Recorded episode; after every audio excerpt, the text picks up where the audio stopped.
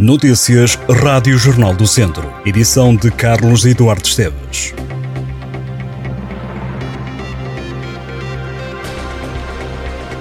Tondela e Académico de Viseu jogam este sábado para a segunda Liga. O Tondela entra em campo às duas da tarde em Rio Maior para defrontar o Vila Franquense. O Académico joga às seis da tarde contra o Oliveirense em Oliveira de Azemais. Também este sábado a equipa de handball do Académico entra em ação para a primeira divisão.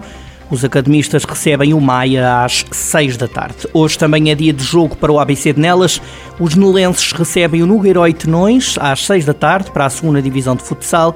No futebol distrital, a partir das 8 da noite, há jogo antecipado da jornada 7 da primeira distrital entre o Viseu Benfica e o Santa Cruzense.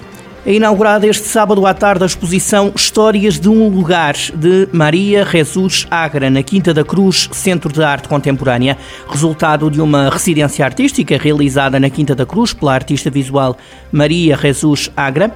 Histórias de um Lugar foi exposta pela primeira vez em 2020. Este ano regressa ao Centro de Arte Contemporânea, reabrindo o baú de memórias, histórias e pessoas que fazem a identidade da Quinta e da sua envolvente.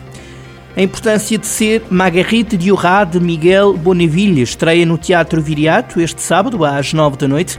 A performance finaliza o projeto de Bonneville, intitulado A Importância de Ser, iniciado em 2013 e toma como ponto de partida Marguerite Diorá, escritora, cineasta e dramaturga francesa, cuja obra é habitada por personagens em busca de amor até aos limites da loucura ou do crime.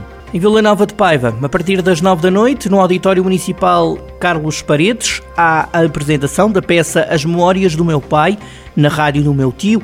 É um espetáculo da autoria do Teatro Regional da Serra do Monte Muro. O município de Sátão, em colaboração com a Associação Portuguesa de Educação Ambiental de Viseu, promove também este sábado uma oficina de planeamento e desenvolvimento do pomar doméstico no Parque Ambiental da Alameda Eduardo Encarnação Rodrigues. Em comunicado, a autarquia diz que no momento económico atual de inflação e subida de preços, ter um pequeno pomar para consumo próprio é uma mais-valia. Noctambuluzis é o nome do espetáculo musical que Vasco Hernandes apresenta em Mortágua este sábado no Centro de Animação Cultural. Nascido em Andorra e filho de mãe portuguesa, o músico e compositor vai atuar às nove e meia da noite. Já em Lamego há Festival de Tunas, no Teatro Ribeiro Conceição, para assistir a partir das nove e meia da noite, amanhã à tarde. Pode ver a peça à mesa.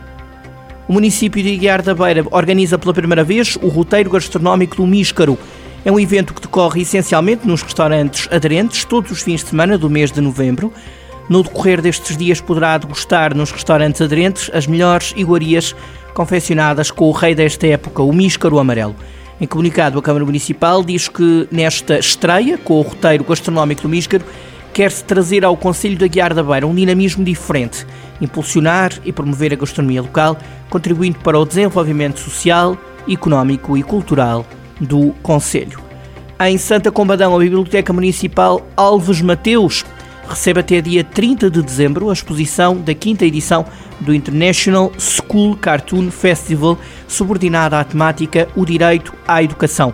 Ao longo de dois meses, o visitante pode apreciar alguns dos melhores desenhos candidatos a este festival, reconhecido internacionalmente, que ano após ano registra um aumento muito significativo de participações, quer de alunos, quer de escolas, sobretudo também de países aderentes.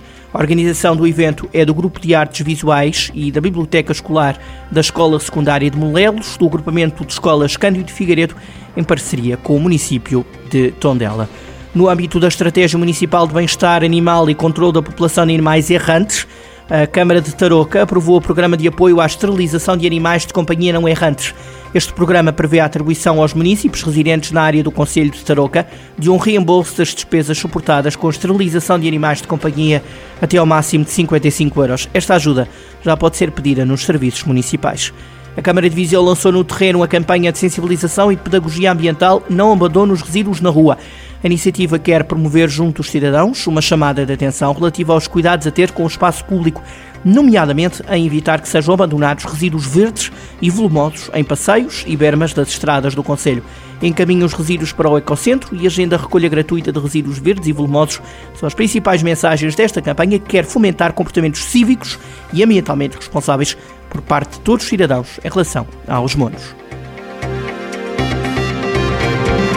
Estas e outras notícias em jornaldocentro.pt